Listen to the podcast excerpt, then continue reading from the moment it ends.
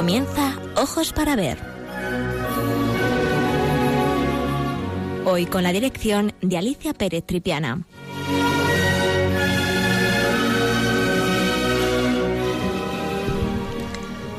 Buenos días, queridos amigos de Radio María. De nuevo con todos ustedes para hablar de arte. En el programa de hoy voy a hacerles una breve presentación de una exposición que en estos días se puede ver en el Museo Thyssen-Bornemisza de Madrid. Su título, El Renacimiento en Venecia, Triunfo de la Belleza y Destrucción de la Pintura. Lo cierto es que ante tal título, mi curiosidad como historiadora del arte se puso en marcha. ¿Cuál sería el hilo argumental que nos proponía el comisario de la exposición? Que por otro lado es considerado como uno de los máximos especialistas sobre el Renacimiento, el profesor Fernando Checa. Así que en una calurosa mañana de este mes de agosto me puse en camino dispuesta a dejarme sorprender por esta exposición, que prometía ser algo especial. Una vez dentro de las salas, mis expectativas no se vieron defraudadas. Se presentaban ante mí, ante mis ojos, 88 obras, divididas en secciones temáticas. En la primera sección, la primera sala, se nos presentaba eh, como una introducción a la ciudad de Venecia, que como todos ustedes ya saben, está considerada la ciudad más bella del mundo.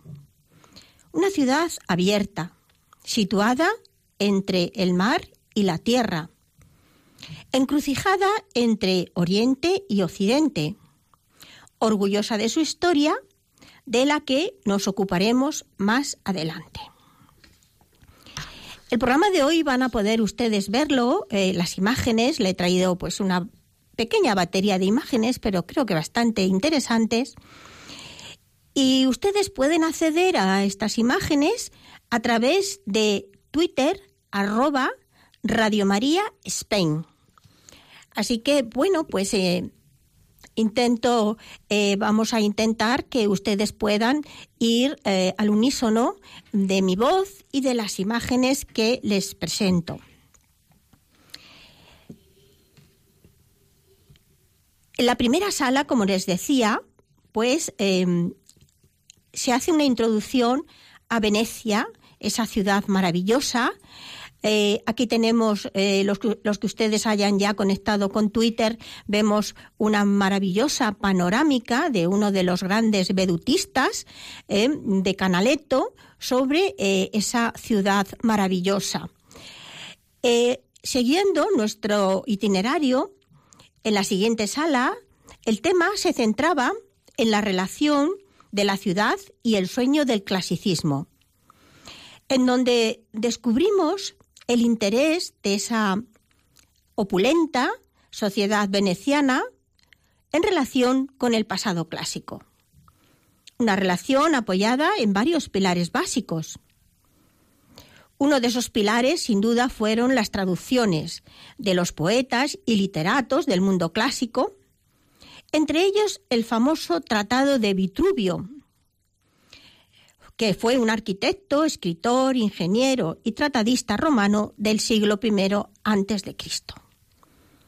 Otro de los pilares importantes fue la llegada a Venecia de una gran cantidad de creadores del resto de Italia, como el arquitecto y escultor florentino Jacopo Sansovino, el boloñés Sebastiano Serlio o el literato Pietro Aretino, que fueron creando el caldo de cultivo para que el aprendizaje del clasicismo se fuera fraguando.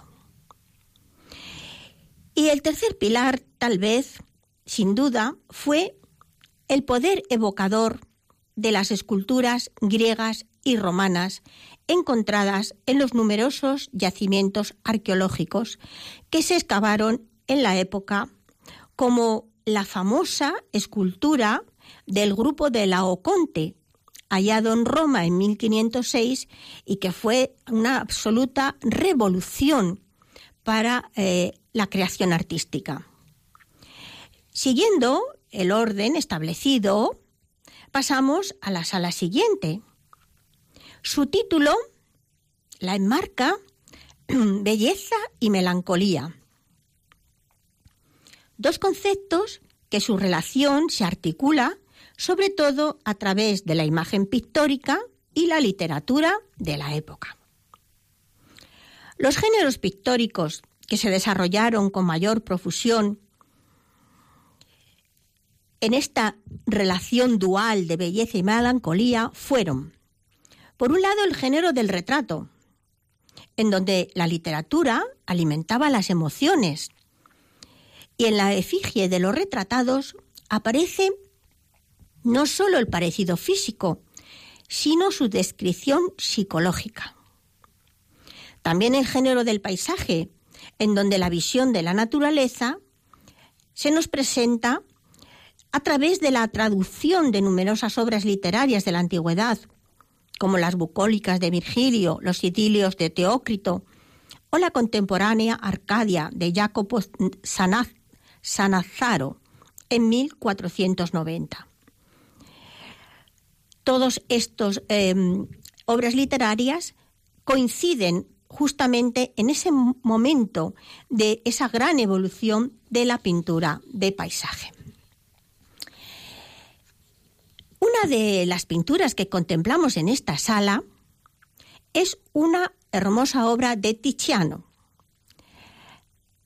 La Virgen con el niño, Santa Catalina y un pastor, la conocida como la Virgen del Conejito, por el animal que acaricia María. Cuadro que hoy podemos admirar en el Museo del Louvre. En esta obra, el pintor da un gran protagonismo al paisaje. Las figuras de la Virgen y Santa Catalina con el niño aparecen integradas en, el mismo paisaje, al igual que el hombre que se encuentra acompañado de un rebaño en la zona del segundo plano. Los personajes sagrados se colocan en una posición voluntariamente descentrada, recurriendo a los esquemas clasicistas que tanto gustaban en esta época, especialmente los tomados de Rafael de Urbino. Al fondo de la obra podemos ver una maravillosa iluminación crepuscular emplea, que se emplea para y que se utiliza y que exalta los brillos y las calidades de las telas, al tiempo que intensifica el naturalismo de las figuras, resultando un trabajo de gran belleza e intimismo. Seguimos nuestro itinerario por esta magnífica exposición. Entramos en la sala quinta, en donde nos reciben unos impresionantes cuadros, en los que la mujer veneciana es la gran protagonista. Entre las muchas innovaciones de la escuela veneciana se encuentra la transformación de la imagen de la mujer. Desde los retratos de las denominadas bellas, donde las protagonistas absolutas son mujeres de belleza idealizada y fuerte carga de sensualidad, y las encontramos representadas en todos los géneros, o en casi todos, en cuadros de tema mitológico, en los famosos retratos de las bellas damas venecianas y también en la iconografía sagrada, teniendo especial incidencia en la figura de María Magdalena. En la última parte del programa hablaremos de algunos de estos ejemplos icónicos de estas representaciones. En la sala sexta, el titular nos introduce en el mundo del poder, el brillo del poder. Así, el comisario ha llamado a esta sección, sala en donde se desvela la poderosa carga simbólica de los retratos con armadura, que se erigieron como uno de los temas que mejor podían definir la imagen del poder, y que los pintores venecianos usaron desde muchos puntos de vista, desde un punto de vista político o económico, sin duda, pero también artístico, pues las armaduras permitían al pintor desarrollar todas sus habilidades técnicas en la lucha por representar los objetos como si fueran reales. Y así llegamos a la última sala, titulada El ocaso del Renacimiento, en donde se plantea cómo los periodos artísticos evolucionan en paralelo a la sociedad y sus intereses, los intereses de la sociedad. Esta sociedad que reclaman a los artistas lenguajes nuevos de comunicación visual que se van adaptando a esos cambios económicos, políticos, religiosos de, eh, que está, en la que está evolucionando la propia sociedad. Esta, en esta sección, eh, la que, lo que me llamó especialmente eh, mi atención, lo que me llamó más especialmente mi atención, es que en ella podían verse obras de, gran belleza, y, eh, al igual que en las salas anteriores.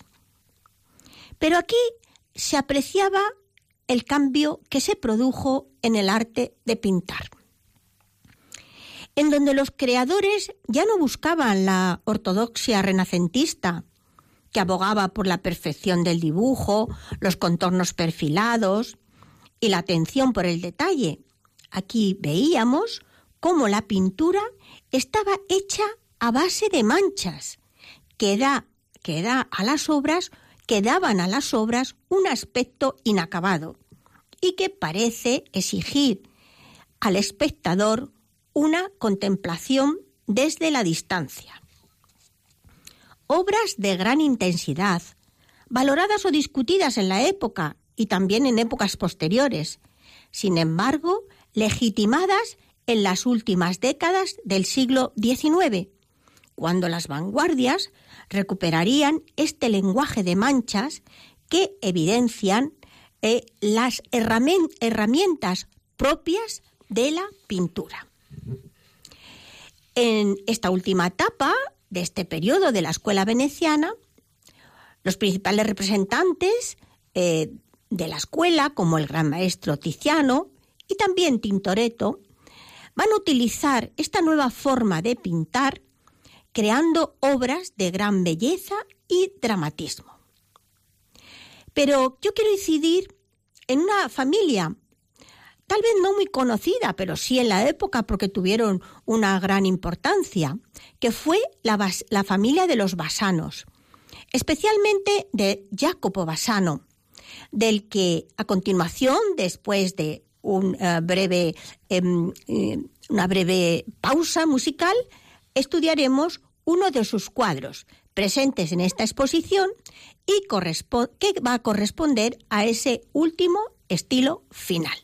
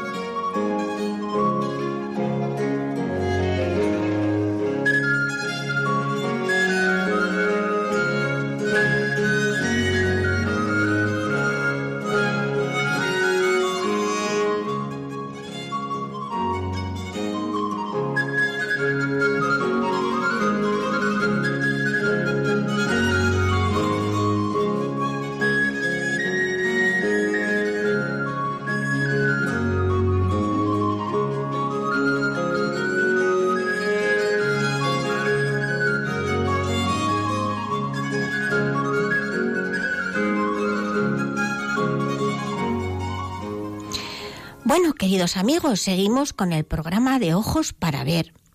Hoy les estoy presentando una exposición, una exposición bellísima que en estos días se, la podemos ver en el Museo Thyssen-Bornemisza de Madrid y estamos haciendo un breve recorrido por esas salas y por alguna de las obras pues que más eh, llaman la atención y que hacen que podamos ver un panorama lo suficientemente amplio de una de las escuelas pictóricas más importantes de la historia del arte, sin duda, que fue la escuela veneciana. Y nos hemos quedado en la última sala, en donde vamos a ver cómo ese último periodo de la escuela esta nueva forma de pintar, esta forma de pintar a través de manchas, de acentos de luz y de sombra, pues van a crear obras de una gran belleza y dramatismo. La obra que les presento es La coronación de espinas de Jacopo Bassano. Pero vamos a ver primero quién era este Jacopo Bassano. Pues era un pintor que había nacido en Bassano del Grappa, muy cerca de Venecia, en 1515. Fue uno de los más importantes representantes del manierismo o bajo renacimiento italiano de la Escuela de Venecia. Miembro, fue el miembro más importante de esta familia de pintores. Fue el primero que utilizó el nombre de su ciudad natal como apodo. Era hijo del pintor aldeano Francesco Bassano el Viejo, que fue su primer maestro. De él recibió influencias en sus primeras obras. Jacopo Bassano se perfila como un caso de singular interés, mostrando su biografía una extraordinaria simbiosis con las características propias de su obra. Hijo de pintor y padre de pintores, Jacopo ha sido universalmente conocido por sus pinturas religiosas, sus nocturnos, y también por su extraordinaria capacidad de pintar con bastante detallismo multitud de figuras y también de animales. Continuó su formación en el taller veneciano de Bonifacio de Pitati durante la primera mitad de la década de 1530, pero ya en el 45, con una obra que se titula La pesca milagrosa, Basano hace su aparición en Venecia y llama la atención de los maestros de Tiziano y de Tintoretto. Aunque desde luego es Tintoretto el que le deja absolutamente fascinado a Jacopo por esa presteza, es decir, por esa forma de pintar. A mediados de la década de 1570 se fechan las obras, las primeras eh, series de pinturas de temas basados en el Antiguo Testamento, se trataban de obras destinadas a satisfacer concretas exigencias del mercado, en las que además la presencia del taller, y en particular de sus hijos Francesco y Leandro, se hizo cada vez más importante. Este último estilo de Bassano está muy vinculado con la aplicación de la pintura en manchas y borrones. Para eh, los que siguen a través de Twitter pueden ver eh, esa imagen Em, de manera que vemos esta obra de este eh, Jacopo Bassano muy cercano a eh, Tiziano Tardío, pintor que había sido una referencia constante para él a lo largo de su carrera profesional. Y yo ahora ya les voy a describir la obra para aquellos que solamente me estén escuchando. Voy a intentar que lo puedan ver a través de mis palabras. Cristo con la corona de espinas está fechado hacia 1590. Jacopo muere en el 92, por lo tanto pertenece a sus últimos trabajos. Es un óleo sobre lienzo de 1,07 m por 1,38. Lo que vemos en el cuadro es la representación a través de medias figuras del momento en el que Jesús es coronado de espinas siguiendo los textos evangélicos en los que describe el momento. Ese momento que después de la flagelación ordenada por Pilato, viene la feroz mascarada de una soldadesca desenfrenada. Esta segunda escena del escarnio se sitúa después del interrogatorio de Jesús por el procurador romano y se explica en todos sus detalles. Por la pregunta que le plantea, ¿tú eres rey de los judíos? Después de la respuesta afirmativa de Jesús, los soldados se echaron sobre sus hombros una clámide púrpura, le hicieron sentar a la fuerza sobre un trono irrisorio y le pusieron sobre su cabeza una corona trenzada con espinas. Luego, poniéndole en la mano, según nos van describiendo los evangelistas, una caña a manera de cetro, le escupieron en la cara y se arrodillaron ante él diciéndole, Salve, rey de los judíos. ¿Cómo representar un momento de tanta intensidad y dramatismo? Pues Jacopo Bassano lo resuelve con gran habilidad. El pintor coloca la figura de Jesucristo en medio de la escena. La soldadesca le rodea creando un espacio claustrofóbico. Es de noche y los focos de luz son unas antorchas que dotan a la escena de una gradación lumínica que va desde la figura de Jesús, en donde la luz, en donde la luz se acentúa, hacia el resto de las figuras, provocando una desintegración de la materia pictórica como así aparecen en los rostros y cuerpos de los personajes que le rodean. El casco metálico en primera eh, plano de uno de los soldados sirve también de contrapunto al personaje que se encuentra frente a él, donde el reflejo se va perdiendo en la deformación de su rostro pinceladas fragmentadas que sirven para reforzar el mensaje que se quiere transmitir. Un nuevo método para generar un estado de ánimo en el devoto que empatice con este momento de la pasión de Cristo. Es, sin duda, la obtención de las denominadas atmósferas emocionales. Lo cierto es que cuando el espectador se coloca frente a esta obra, y también la que se encuentra en la exposición a su lado sobre el tema de la colocación de Cristo sobre la piedra del sarcófago, uno puede sentir cómo la armonía de los colores, la utilización de la luz, la composición ordenada, sin duda contribuyen no solo al disfrute estético alcanzado en su más alto nivel, sino a sentirse muy cercano al drama representado. A continuación vamos a hacer un breve panegírico sobre la ciudad de Venecia y terminaremos con el análisis de varias de las obras que se hallan presentes en la exposición.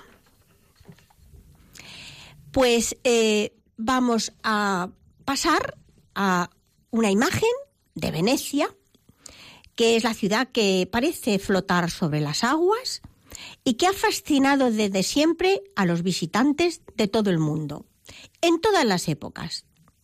Pero más allá de su romanticismo, Venecia llegó a ser una poderosa nación independiente que dominó la política y el comercio en el Mediterráneo, causando en aquellas épocas a veces más temor que fascinación. Cuando los lombardos invadieron Italia en el año 568, una de las poblaciones que cayó a su paso fue Aquileia, una ciudad cristiana de la cual se dice tradicionalmente que había sido fundada por San Marcos. Muchos de, sus habitantes, alarmados ante la perspectiva de vivir bajo la autoridad de las tribus alemanas, prefirieron huir hacia el sur y se refugiaron en una isla bastante alejada de la costa. Esta isla es la que conocemos actualmente como Torcello, y aquellos refugiados serían, tal como se dieron históricamente los hechos, los fundadores de Venecia. Torcello y las demás ciudades y las demás islas de la laguna dependían en aquellos momentos del imperio bizantino. Pero amenazados por los lombardos desde el norte y alejados del centro del, gobierno bizantino, cuya sede estaba en Rávena, pues a menudo los isleños debían sobrevivir por sus propios medios.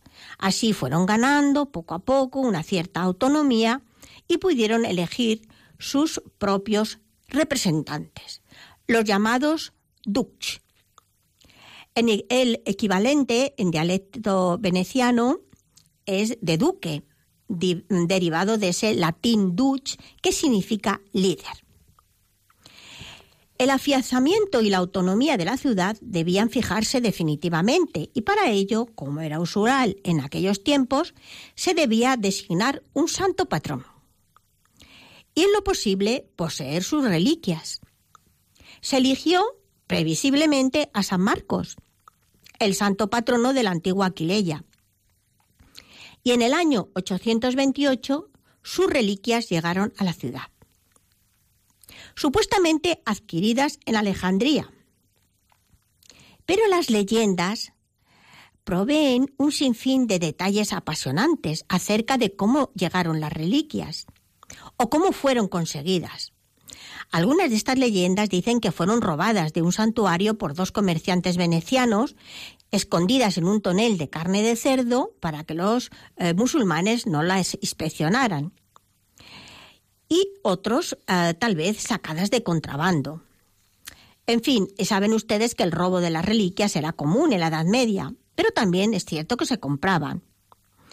Sea como fuere, cuando llegan los huesos de eh, San Marcos, es la ocasión perfecta para la construcción de la primera iglesia, que fue reconstruida en el siglo XI, más tarde ampliada y reformada, es la actual Basílica de San Marcos, que siempre ha sido una pieza central y un gran orgullo para la ciudad.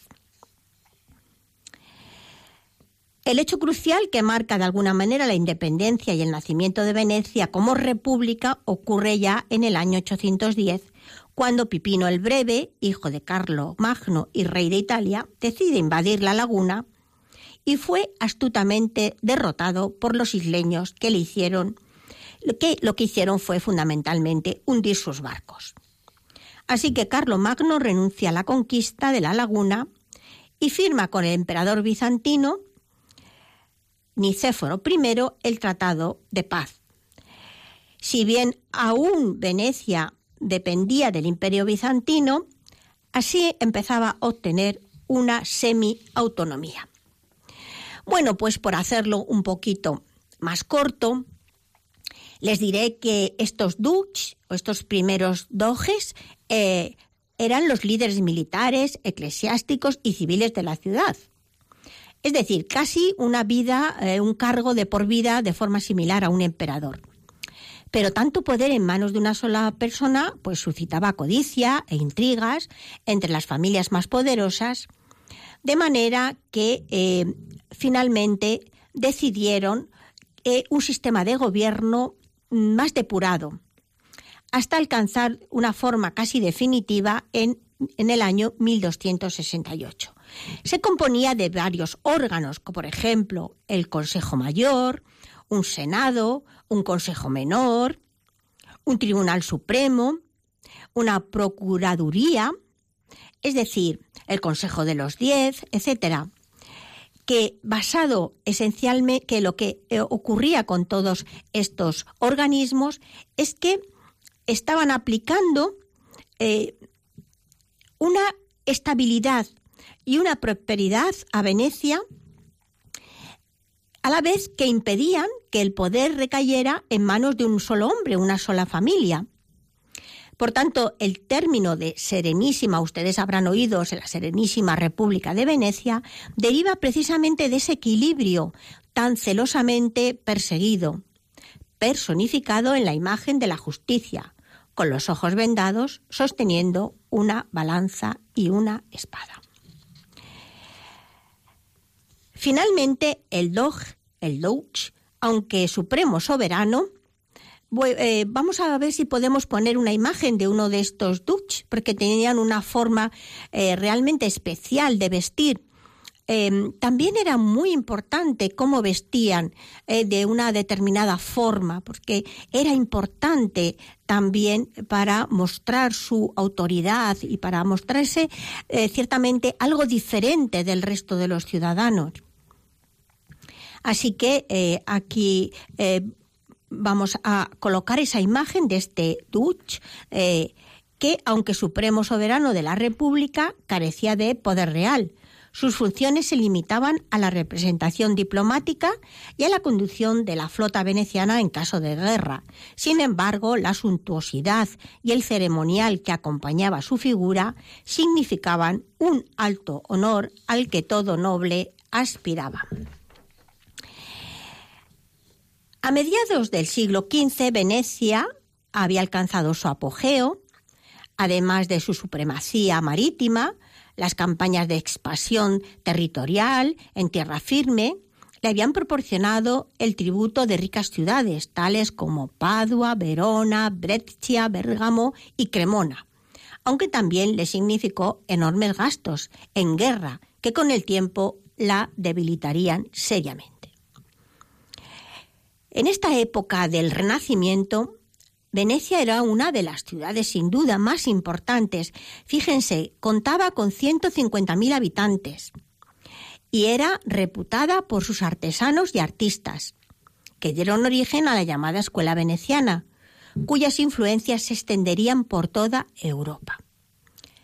La tintura, los trabajos en lana, sedas y encajes, la orfebrería y la cristalería se desarrollaban rápidamente decenas de comunidades diferentes, armenios, turcos, árabes, alemanes, judíos. Animaban los canales con sus idiomas y vestimentas.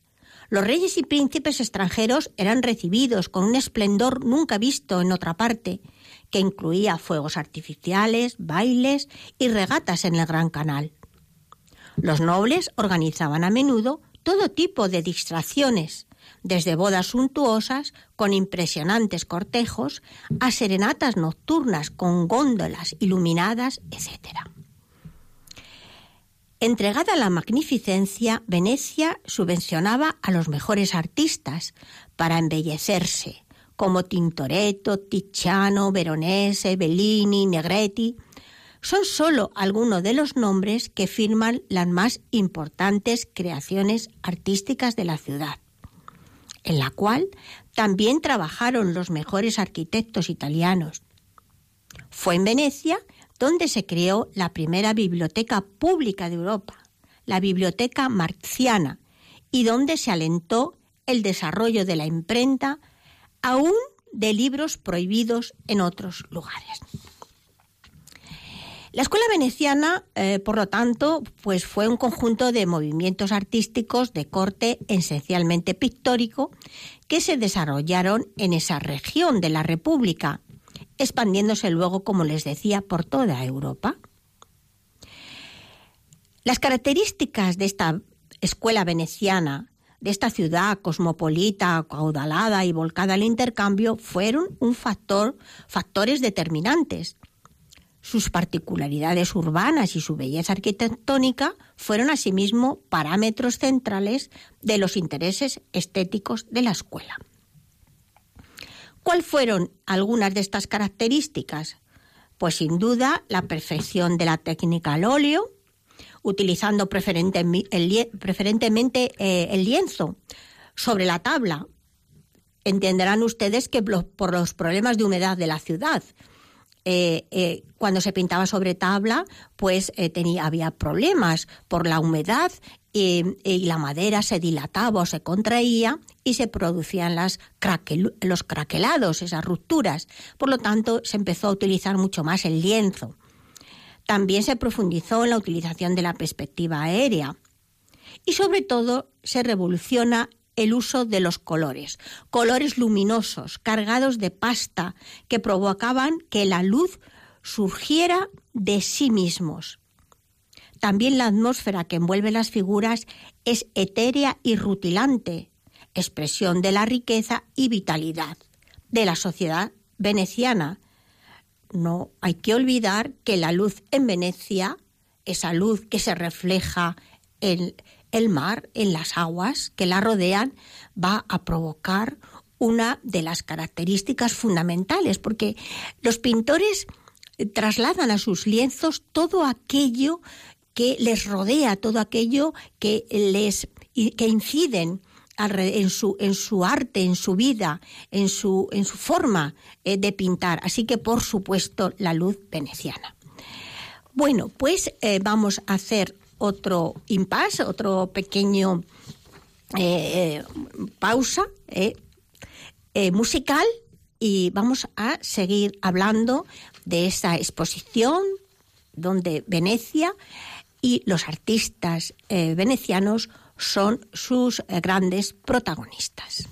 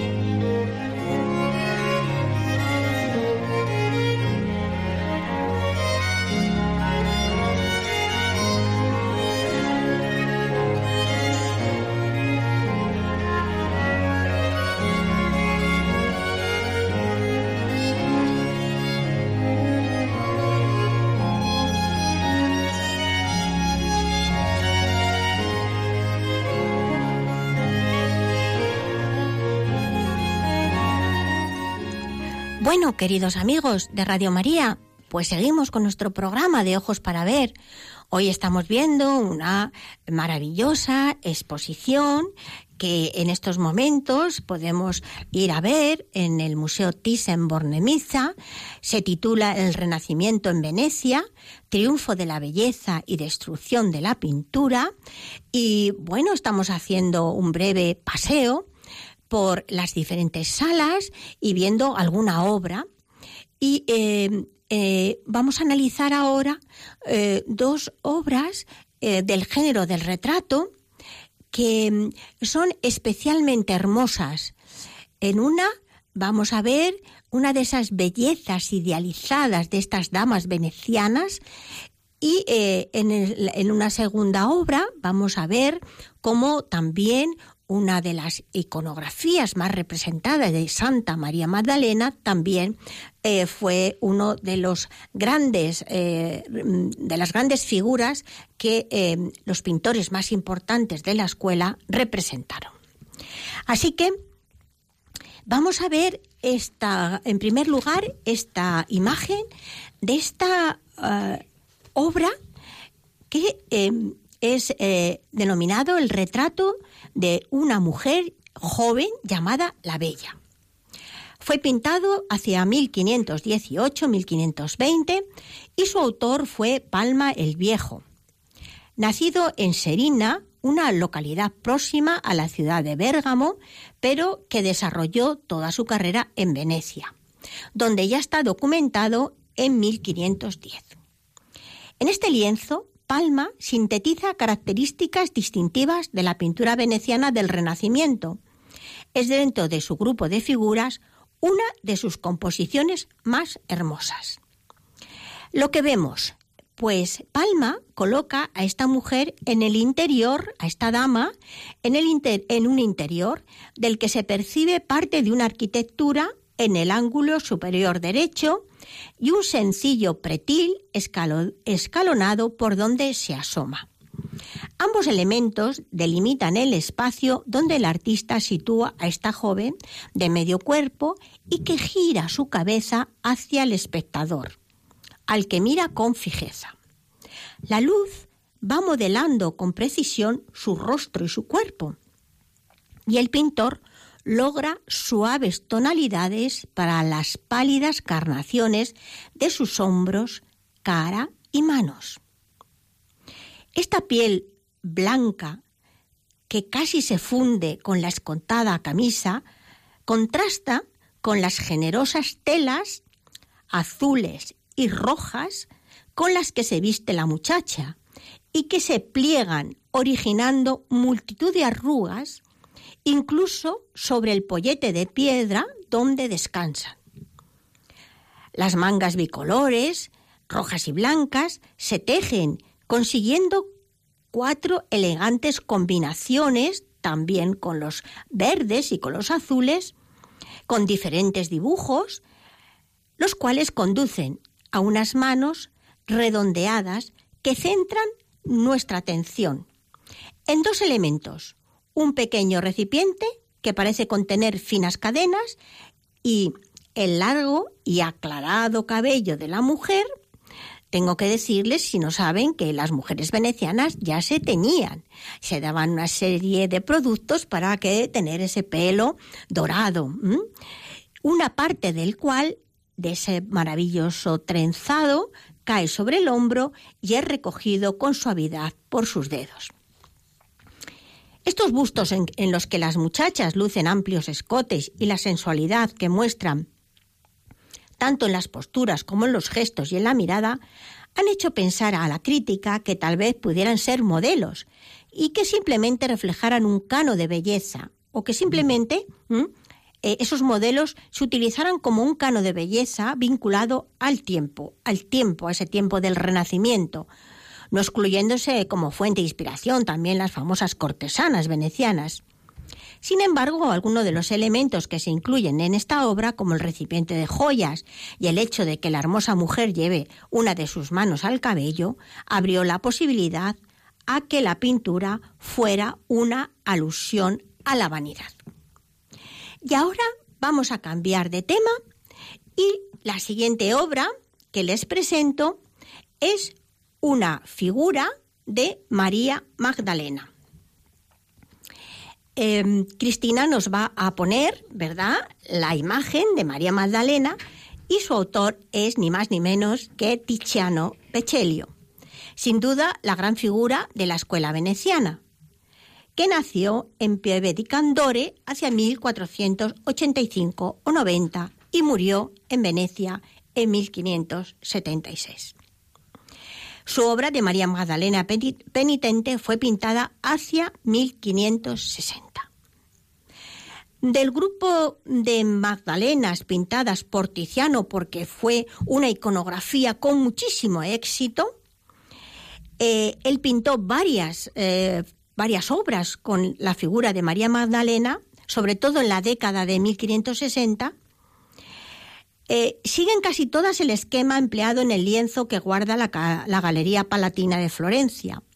Pero los especialistas consideran que esta que yo les voy a describir y que algunos de ustedes pueden estar viendo a través de Twitter, es la más importante. Permaneció en el taller del maestro hasta su muerte. Esto nos está hablando de que para Tiziano fue eh, una obra realmente especial. En 1581 su hijo Pomponio vendió todos los trabajos que se guardaban en el taller a Cristóforo Barbarigo, Barbarigo en 1850. Esta colección pasó al Hermitage, museo en el que se encuentra actualmente. ¿Qué es lo que vemos? Pues vemos a la santa en el centro de la composición, cubriendo su desnudez con una leve túnica y hermosos cabellos que caen sobre sus hombros. Sus brazos y manos aparecen cruzados sobre su pecho, ayudando también a sostener la túnica y el manto que envuelve la figura. Sus ojos dirigen su mirada al cielo. Ojos acuosos que parecen implorar perdón. Esa mirada centra nuestra atención, convirtiéndose en una de las más expresivas de todas las series que el pintor hizo sobre la santa. En primer plano se nos presenta un voluminoso libro que se apoya sobre una calavera que le sirve de atril, uniéndose así la necesidad de la oración y el arrepentimiento, clara alusión a lo efímero de nuestra existencia. A su izquierda, un maravilloso tarro o jarra de cristal de los ungüentos. Sin duda el pintor toma como modelo un jarro de cristal de Murano, porque aparece con una extraordinaria transparencia y belleza que el pintor ha sabido captar perfectamente. Detrás de la santa, el espacio se divide en dos zonas. A su derecha, la figura de María Magdalena aparece con esa piel blanca y anacarada que es resaltada por la oscuridad de unas rocas, posible recuerdo a esa cueva donde la santa se cobijó en los últimos años de su vida. Y a la derecha se abre un maravilloso paisaje, en donde los azules de lapislázuli se mezclan con nubes en forma de estratos que parecen amenazar tormenta. La belleza de los colores y el maravilloso juego de luces y sombras hacen de esta obra una de las más impactantes de la década. La manera de trabajar es cada vez más rápida y abocetada, convirtiéndose en fuente de inspiración para maestros del barroco como Rembrandt y sin duda como nuestro propio Velázquez. Bien, ha llegado el momento de eh, decirles que les voy a dejar el teléfono para que ustedes me hablen de Venecia, si han estado en Venecia, si conocen la pintura veneciana. Y el teléfono, como ustedes ya saben, es el 91 005 94 19. Así que mientras ustedes se animan a llamar para hablarme de esa Venecia maravillosa, vamos a poner, a dejar unos minutos, ¿eh? como dice Cristina, unos minutos de música para que darles un poco de tiempo y yo terminaré hablándole de la importancia de esa escuela veneciana en el resto de las escuelas de pintura de todo el mundo y en todas épocas. Thank you.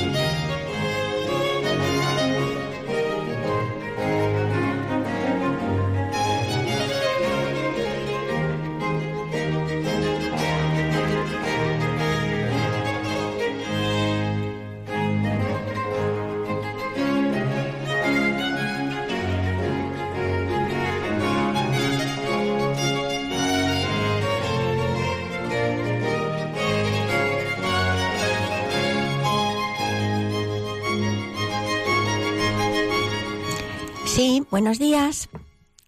¿Qué tal? Hola, buenos días. Buenos días, Miriam. Hola, eh, bueno, he estado escuchando el programa con muchísima atención y de verdad que me ha encantado. Estoy deseando ver la exposición eh, in situ.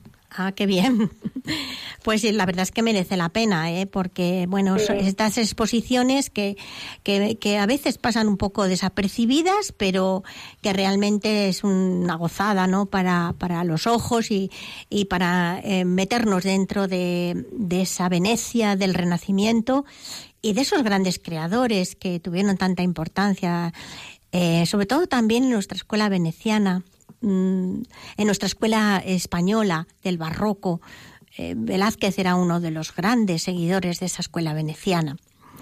Así que, bueno, pues le aconsejo. Va a estar hasta el 24 de septiembre, o sea que tampoco tienen ya Ah.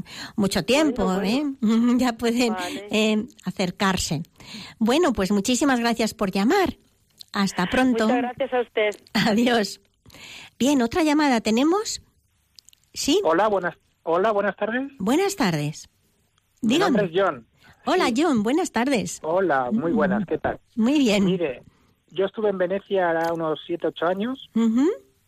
y disfruté mucho, la verdad. Eh, fue un viaje que hice en Interrail por Italia, Ah, qué bonito. muy bonito, sí. Sí, sí, sí. Y, y nada, disfruté de buena música barroca en auditorios, de Vivaldi, de Mozart, eh, la escuela de San Roque también visité, con Tintoretto. Sí, y- sí, sí. Maravilloso, sí. La verdad es que, bueno, mm, es un viaje que desde luego es para recomendar porque los trenes funcionan muy bien en Italia, Muy bien, muy, muy, bien. y que es mm, es la posibilidad de conocer el ambiente, el arte, la belleza. En fin, pues joya. me, me alegro muchísimo. verdadera joya, Me alegro sí. mucho yo. Pues gracias Muy por bien. llamar. De nada, gracias. Adiós. Sí, tenemos otra llamada. Sí. Buenos días, pues Buenos días. Sí, sí, dígame. Benito, Muy bien, Benito, dígame. pues mm, mm, primero agradecerle esa, esa- ese ímpetu, ese alma que le pone a la pintura. Yo soy un pintor que llevo pintando poco, poco, pintores pueden decir lo que yo, llevo 50 años pintando y no he vendido ni un cuadro. Pero bueno, eh, le falta a usted el marketing. Saben ustedes, eh, los pintores, los artistas, es que es importante lo del marketing, yo no sé. Eh, de todas maneras, eh, el arte está un poco alejado ahora de nuestras vidas, por eso tenemos que hacer estos programas y ustedes tienen que pintar y tenemos que mostrar a la sociedad que mm, detrás de lo cotidiano hay algo más. Ahora estoy pintando, vamos, me gusta mucho mm, pintar. Antes pintaba por el óleo, con óleo, pero pero ya mm, mm, no me no me he cansado, sino que es que me aburría porque como no se secaba aquello nunca, pues me he pasado al acrílico. Y yo soy de un pueblecito de Extremadura donde nació Zurbarán. Vamos, yo no, mi familia. Fuente de, can- andaluz fuente de cantos. de Fuente de Canto. Ah, ah. De allí precisamente son mi familia. Bien, yo no, yo bien bonito que es el pueblo, que lo conozco. Ah, bueno, ese, ese, ese otro, Benito, Benito, San Benito, Don Benito, Don Benito, ese yo, yo no soy Don Benito, yo soy simplemente un amigo de pintor. Otro día le diría un- una, unas pequeñas palabritas que le dediqué a los pintores del Prado, pero no a los que están dentro con cámaras acorazadas, donde mm, se puede hacer esas observaciones y esperar cuatro o cinco horas de cola, sino simplemente un, un señor que pintaba en la calle, era un viejecito y el hombre mm, pues se ayudaba con las pinturas, vendía unos cuadros preciosos por cuatro o cinco euros, digo, pero eso, es- ¿cómo puede ser? Digo, vamos, esto es tremendo. Y le hice una letrita, si me dan medio minuto, se lo digo. Pues eh, no puede, mire, me están diciendo que estamos ya fuera de tiempo, pero yo le espero a usted para otro programa y en No, ese programa tenemos tiempo, ¿eh? Eh, gracias lo su- siento muchísimo. Usted, Eh, por no- ese alma que le pone. Muchas gracias y hasta pronto.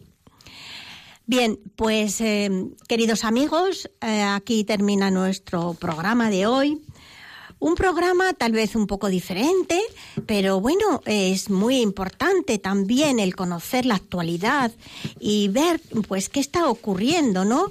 Eh, miren que lo que acabamos de hablar con este artista. Así que mm, les aconsejo, les recomiendo que se dejen empapar eh, por estas exposiciones, por estos cuadros bellísimos que nos trasladan a ese mundo de otros tiempos, pero al mismo tiempo, eh, en, la mismo, en, esa, en esas épocas diferentes, no tan diferentes de las actuales, ¿verdad? A veces eh, la historia es cíclica, pero que hacen que tal vez pasemos momentos que nos hagan salir un poco de lo cotidiano. Bien, pues em, hasta muy pronto y mm, recen por todos nosotros y por Radio María para que esta radio de la Virgen salga eh, adelante con todos estos nuevos programas y esta nueva época y programación que ya eh, vemos que va a llegar en pocos días.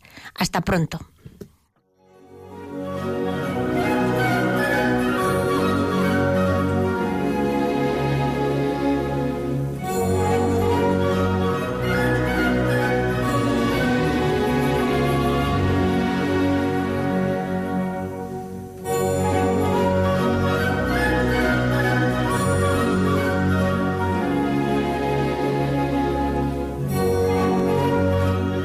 Escuchado en Radio María Ojos para Ver. Con la dirección hoy de Alicia Pérez Tripiana.